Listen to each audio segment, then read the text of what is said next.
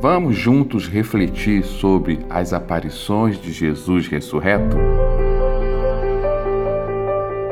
João capítulo 20, do verso 26 ao verso 29. E oito dias depois estava outra vez os seus discípulos dentro e com eles Tomé.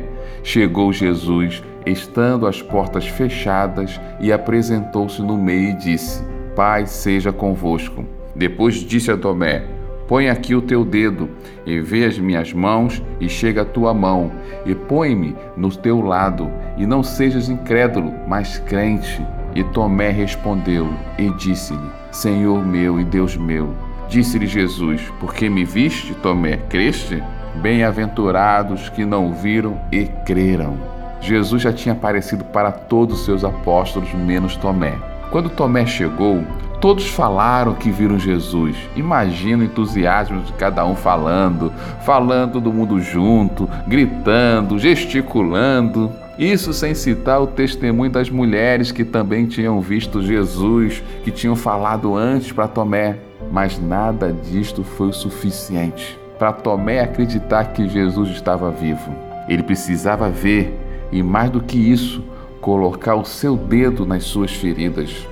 Como é difícil para muitos acreditar no poder de Jesus Cristo. Mesmo com tudo que a Bíblia diz, mesmo com tantas pessoas testemunhando suas bênçãos, mesmo com a natureza clamando a glória de Deus, e muitas vezes até mesmo a pessoa que hoje é incrédula já teve no passado, em outra situação, um agir sobrenatural de Jesus em sua vida, um testemunho. Tomé foi um privilegiado Toda a sua incredulidade caiu por terra ao ver Jesus na sua frente. Ele ainda viu Jesus outras vezes no período de 40 dias e esteve presente quando Jesus subiu aos céus. Com tudo isso, não tem incredulidade que se sustente, não é verdade? Mas infelizmente, isso dificilmente vai acontecer com você. Dificilmente Jesus vai aparecer na sua frente de forma visível e pedir para você colocar os seus dedos nas suas feridas. Você vai precisar entender que bem-aventurado os que não viram e creram.